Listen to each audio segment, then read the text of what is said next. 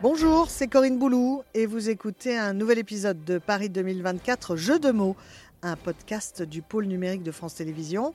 Les mots de nos invités ont une résonance particulière à l'évocation des Jeux Olympiques, encore plus avec les prochains JO à Paris en 2024. Alors laissez-vous prendre au jeu avec eux des jeux à domicile, des mots à découvert pour des bleus dans les Jeux. Bienvenue et bonne écoute.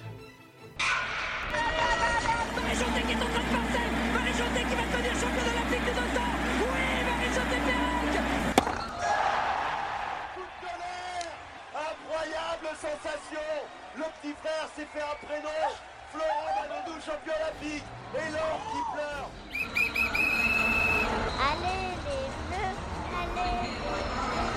Entre deux concerts, il me reçoit chez lui pour évoquer sa passion sport et ses souvenirs Jeux Olympiques. Et oui, il trouve le temps dans un agenda chargé de se rendre par exemple à Roland Garros chaque année pour apprécier la virtuosité des grandes championnes et des grands champions. Dans son domaine, c'est un champion lui aussi, avec tout ce que cela demande en termes de préparation, de travail et d'engagement avant de se retrouver sur scène pour livrer sa partition aux côtés des plus grands sous les yeux d'un public conquis. Bonjour Renaud Capuçon. Bonjour. Vous êtes l'un des violonistes les plus réputés dans le monde. Vous collaborez avec les chefs d'orchestre et les orchestres philharmoniques les plus prestigieux. Vienne, Berlin, Londres, Paris, New York, pour ne citer que.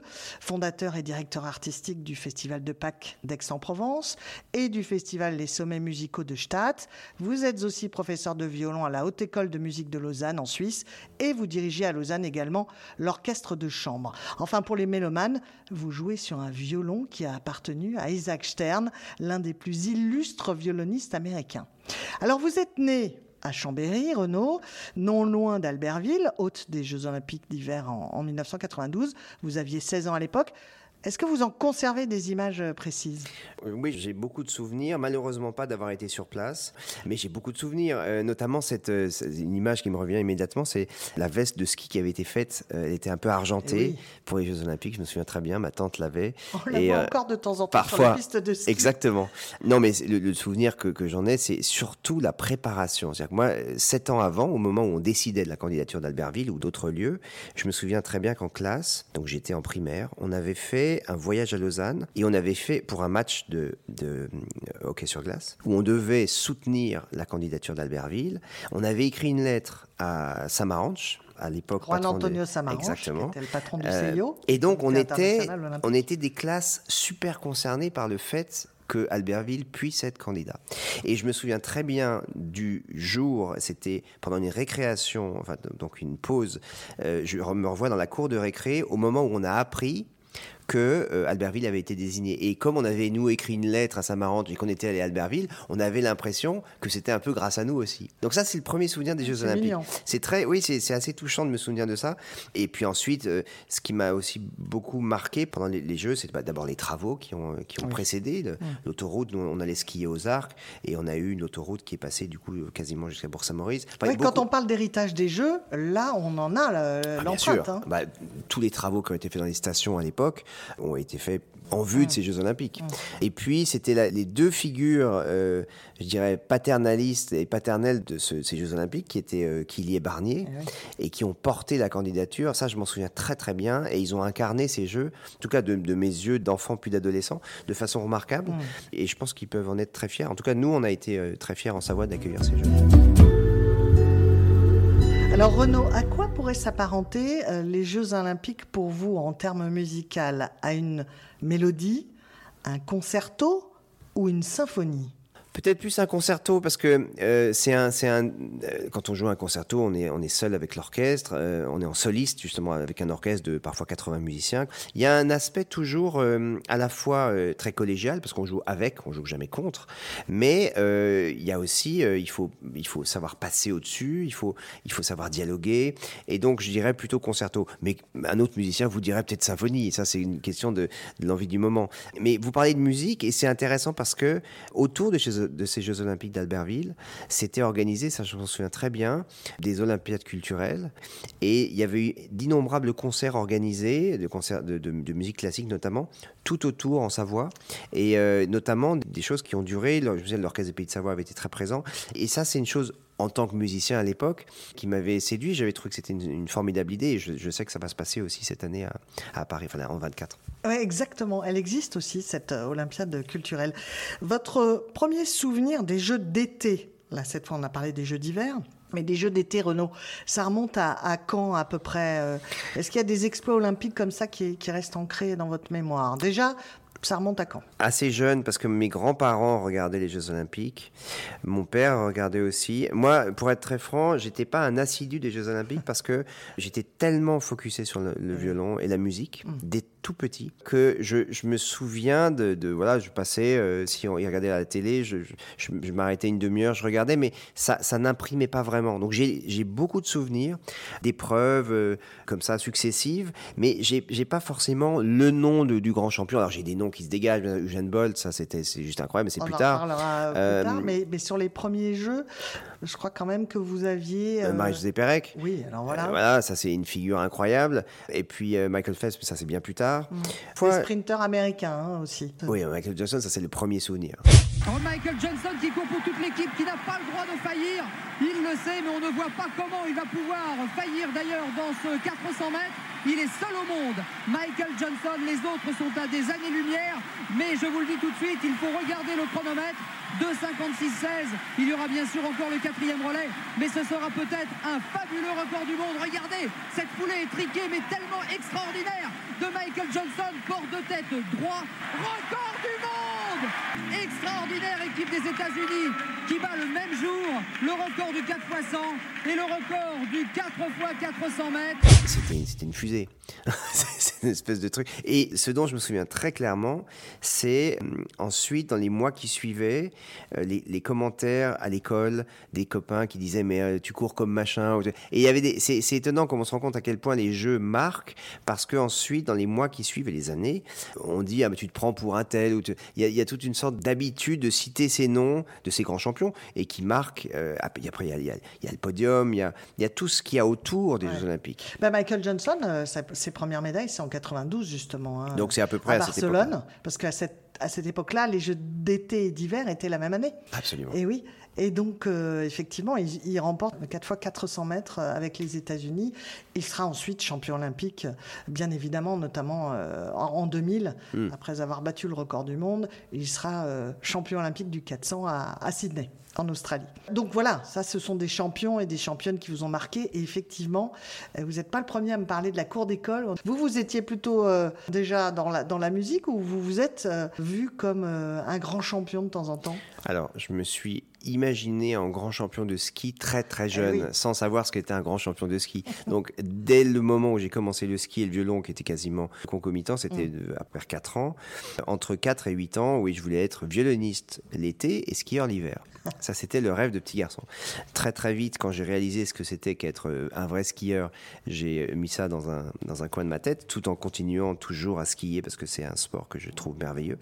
Mais euh, je me souviens très bien avoir dit à l'école euh, à 8 ou 9 ans, quand vous savez, la, la prof vous dit euh, qu'est-ce que vous rêvez de faire plus tard. Là, j'ai dit à ce moment-là, je voulais être violoniste. Et le, le ski avait disparu, Ah ouais. euh, en tout cas professionnellement. Mais je pense qu'il y a tellement de points communs entre le sport et la musique. Ouais.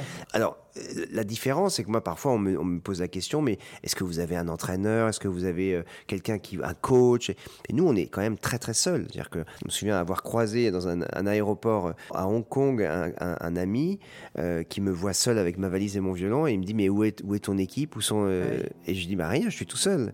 Et c'est très, on n'a pas de masseur, on n'a pas de kiné. Alors, Alors, que... vous pourriez en avoir besoin? Alors qu'on pourrait en avoir besoin, bien, sûr, parce que quand, vous travaillez votre instrument 6-7 heures par jour, que vous avez des voyages, euh, enfin, vous avez les mêmes contingences d'entraînement, je dirais. Alors qu'on ne dit pas entraînement, on dit qu'on travaille. Alors évidemment, on ne va pas se comparer à quelqu'un qui, qui va faire Roland Garros. Les muscles ne travaillent pas de la même façon, évidemment. Mais dans l'endurance, dans la façon de tenir, il faut être sur scène, euh, dans la façon de la préparation mentale, c'est plus dans ce paramètre-là qu'il y a beaucoup de points communs. La préparation mentale, le fait, nous on parle du track, mais je pense que les sportifs ont une forme de expliquent. C'est pas le mot. Justement, c'était une, une de mes questions avec l'expérience que vous avez. Ça vous arrive d'avoir du stress avant d'entrer en scène? Ce que j'appelle le track. J'aime pas dire stress, mais j'ai le track avant d'entrer euh, avant chaque concert. Il est jamais le même. En même temps, il peut être salvateur. Parce Ah non, mais il est nécessaire. Ouais. Euh, je pense que le jour où je n'ai plus le track, il faudra Ça que je me pose des questions. quoi. Exactement. Mais le jour où j'ai plus le track, ça veut dire que l'envie, euh, ce sera amoindri. Et là, il faudra se poser des questions. Mais le, le, le track, c'est quoi? C'est la volonté de bien faire, de ne pas décevoir, euh, de se surpasser, qui vous pousse aussi sur scène. Et les, les rares fois où je l'ai eu moins, voire peu, c'est des moments où je me suis fait peur sur scène.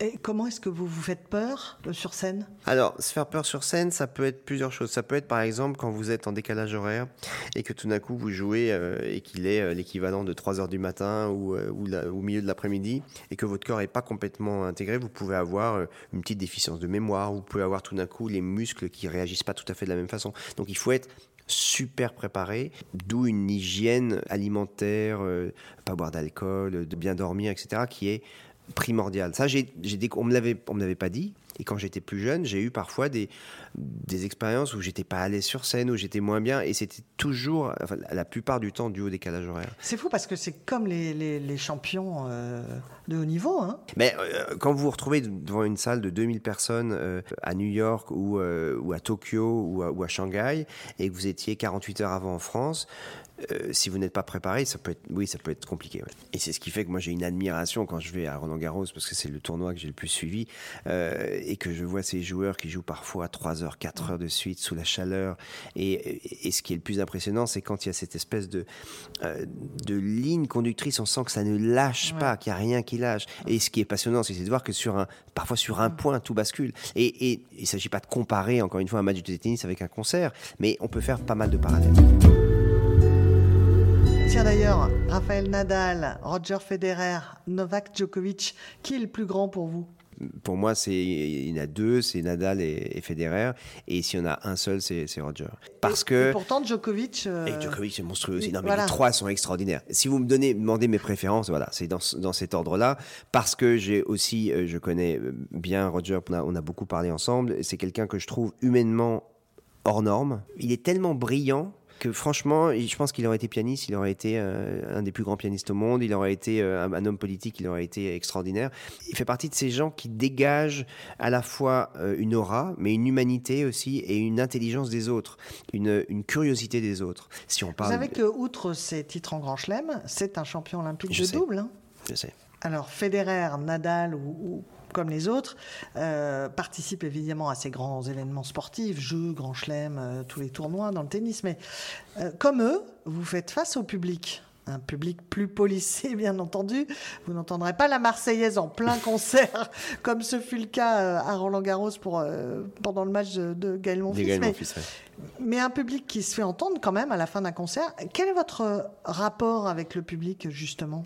Alors, le, le rapport avec le public, je pense qu'il est depuis tout petit quand on fait ce, quand on est musicien, c'est la récompense, c'est euh, euh, ces espèces de choses qu'on entend. Ah oui, mais est-ce que tu as eu du succès Donc, c'est fou parce que c'est des choses qui viennent naturellement et qui font partie de notre vie, alors que j'apprécie aujourd'hui encore plus un, un public que je vais sentir présent pendant le concert, avec qui je vais communier. Il y a des moments de communion incroyables avec le public, alors que vous pouvez avoir un silence incroyable pendant un concert, vous avez cette impression-là, et puis à la fin, une explosion euh, qui est due au fait qu'ils ont vécu quelque chose. Ça, c'est les, plus beaux moments. Ou quand vous avez, à la fin d'une pièce qui est très, très, par exemple, méditative et qui se termine euh, de façon très, très douce, quand la, la musique fait que le public reste silencieux, parfois 30, 40 secondes, sans un bruit, parce que on ne veut pas redescendre. Ça, c'est les plus beaux moments. Alors, de nombreux champions ou championnes euh, écoutent de la musique avant d'entrer dans leur compétition. Est-ce que vous, vous avez besoin de faire du sport avant de vous produire en concert? Alors, en, en décalage horaire, je cours. J'ai couru euh, beaucoup à une époque, euh, tous les jours, euh, décalage horaire ou pas, et euh, je vais m'y remettre. Je, l'annonce officiellement à ce micro. non, tout simplement parce que j'ai plus 20 ans et que c'est nécessaire pour Eh, mon bien-être. Il faut participer au marathon pour tous de Paris 2024, Renaud. Pourquoi pas D'ailleurs, une routine avant d'entrer en scène, comme peuvent l'avoir encore une fois les, les Ah champions? la sieste, mais une vraie sieste. Et ça, j'ai appris à le faire. C'est-à-dire que je réalisais que je passais mes journées journée avant les concerts à, être dans une sorte d'attente terrible de ce moment. Et j'étais cuit en arrivant, j'étais crevé. Et donc je me suis dit, c'est pas possible, il faut. euh, Donc j'ai essayé d'apprendre à faire la sieste. Pas facile, au début j'arrivais pas du tout à dormir. Et puis j'en ai fait une force. Et maintenant c'est le moment où je vais chercher mon énergie. D'ailleurs, plus j'ai le track, plus le concert est important et plus j'ai de la pression avec une télé en direct, je sais pas quoi, plus je dors longtemps et plus je dors profondément. Vous, euh, encore, Renaud Capuçon, les Jeux Olympiques, euh, c'est une marche triomphale ou cela s'apparente plus au songe d'une nuit d'été Alors peut-être que vous avez en tête un morceau qui conviendrait d'ailleurs parfaitement à ce que les Jeux peuvent représenter pour vous. Pas forcément le songe d'une nuit d'été, pas forcément la marche triomphale, peut-être que là on est dans des extrêmes. Je- J'imaginerais peut-être un, un de ces poèmes symphoniques de Richard Strauss qui sont des œuvres extrêmement euh, brillantes, virtuoses pour l'orchestre.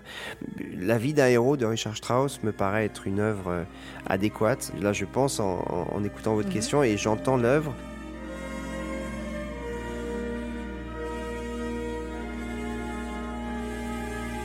Et oui, euh, avec ces, ces solos extrêmement brillants dans l'orchestre, avec ces, ces moments où, où il y a une sorte de, de cohésion d'ensemble incroyable et euh, où, où l'orchestre entier, donc vous avez 120 musiciens euh, qui, sont, euh, qui sont à l'unisson dans, dans, le, dans cette énergie et dans cette virtuosité. Je pense que voilà, ça serait la vie d'un héros de Strauss.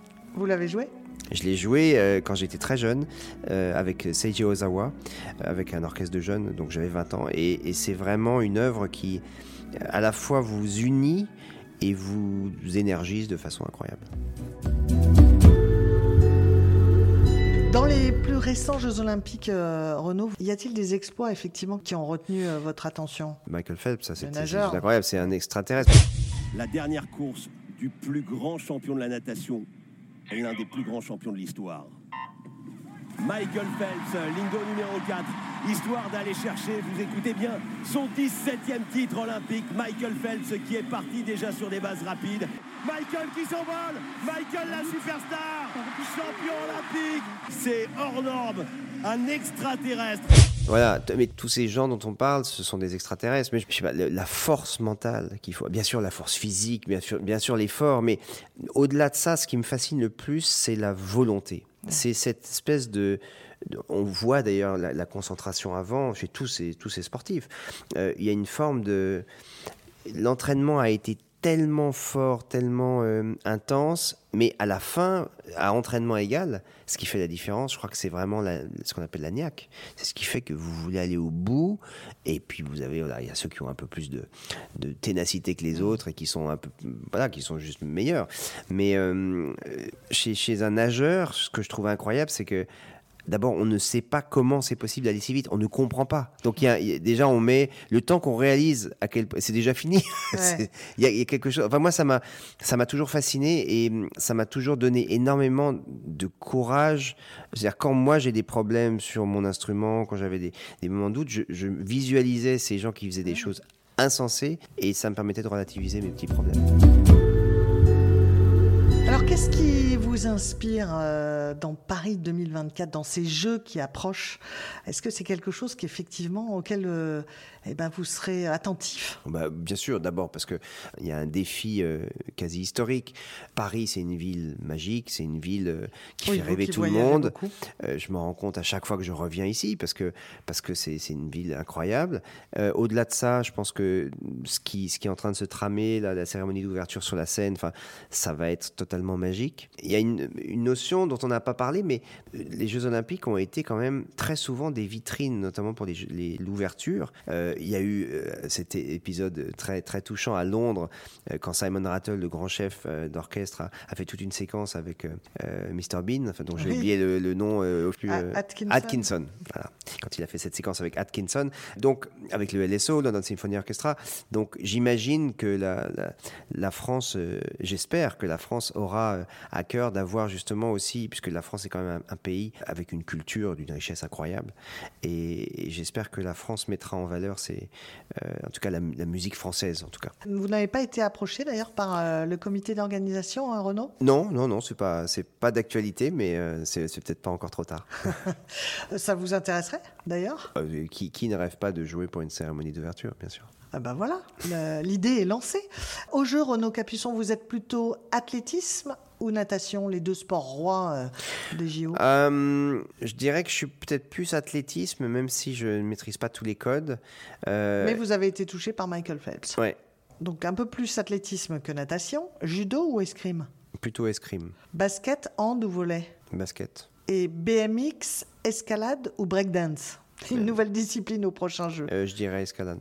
Eh Oui, je m'en doutais un petit Ouais, peu. hein, j'ai- euh, pratiqué un peu l'escalade étant, étant très jeune et euh, j'ai arrêté assez vite parce que pour les doigts c'était pas très conseillé mais, mais c'est un sport qui me fascine et, et j'ai lu quand j'étais jeune pas mal de récits d'alpinistes et, et étant savoyard il y avait cette espèce de fascination pour la montagne et en même temps de grande crainte la, la montagne comme la mer d'ailleurs ce sont les deux éléments qui me fascinent et m'effraient en même temps. Et si vous aviez la possibilité d'assister à trois finales, quelles seraient-elles clairement le 100 mètres d'athlétisme En natation Euh, peut-être aussi Ouais, natation. Et puis peut-être le, le- le javelot, le lancer des javelots, je trouve ça absolument incroyable. Je trouve ça d'une élégance extraordinaire. Et si on pouvait en rajouter un, je dirais Oui. le, le saut en hauteur aussi. Ça, Ah, ça, bah voilà. j'a- J'adorerais regarder le saut en hauteur quand j'étais j'étais gamin parce que j'attendais de voir s'il allait toucher. Vous savez, vous êtes là et, Ah. et parfois ça tremblait un peu. Et puis la réaction de. Non, c'est magique. Eh il est temps maintenant, Renaud Capuçon, de passer à ce qui est devenu le rendez-vous incontournable de notre podcast Paris 2024 Jeux de mots, notre quiz olympique. Et vous qui nous écoutez aussi, voyons si vous connaissez comme Renaud euh, les réponses. Je vous donnerai un indice, bien entendu, euh, si besoin. Alors, Renaud, une championne olympique française a été une pianiste, concertiste même, mais qui?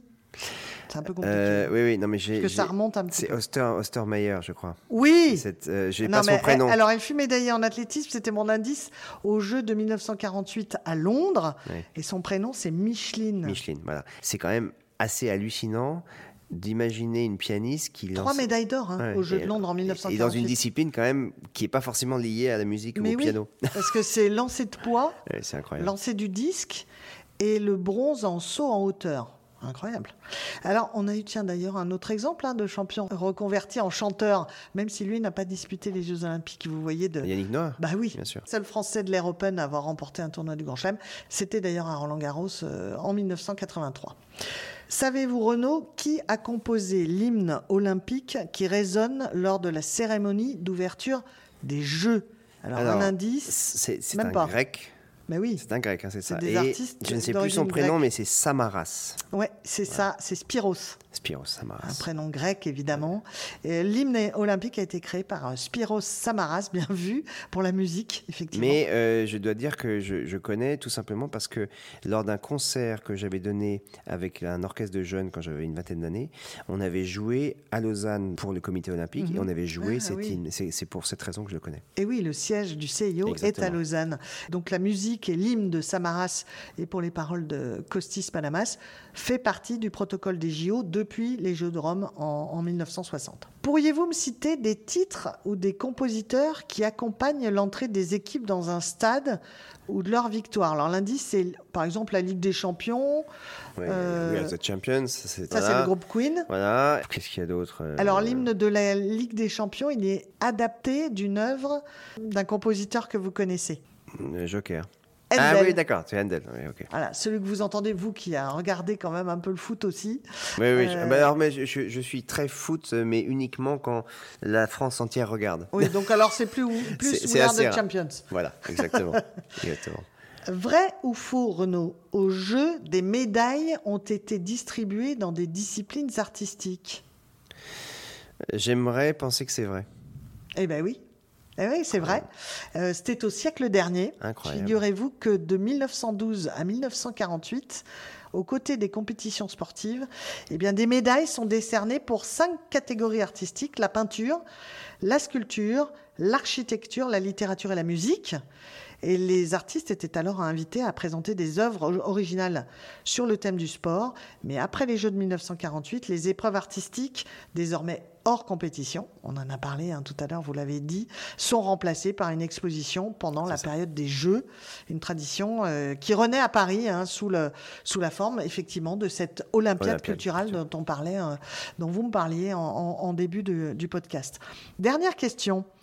Savez-vous qui seront les éclaireurs, entre guillemets, aux Jeux de Paris en 2024 euh, bah, c'est ceux qui portent la flamme. Eh ben oui. Ça. Eh ben oui, tout simplement.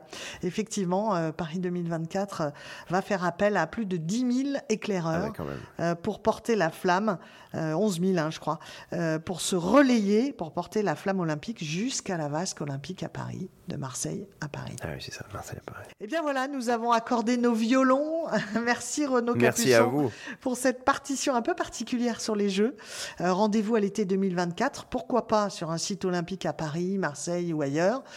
pour vous qui nous écoutez, c'est peut-être encore loin, mais pour vous, Renaud, dont les dates de concert sont réservées pour certaines, je suppose, un an à l'avance, ah vous savez bien que c'est presque déjà demain les Jeux à Paris. C'est demain, absolument. Alors à bientôt. À très bientôt quand C'était Paris 2024, Jeux de mots, un podcast de France Télévisions. N'hésitez pas à vous abonner pour ne rien manquer des prochains épisodes. Vous pouvez aussi retrouver d'autres contenus sur les JO et sur Paris 2024 en vidéo sur France.tv. À bientôt.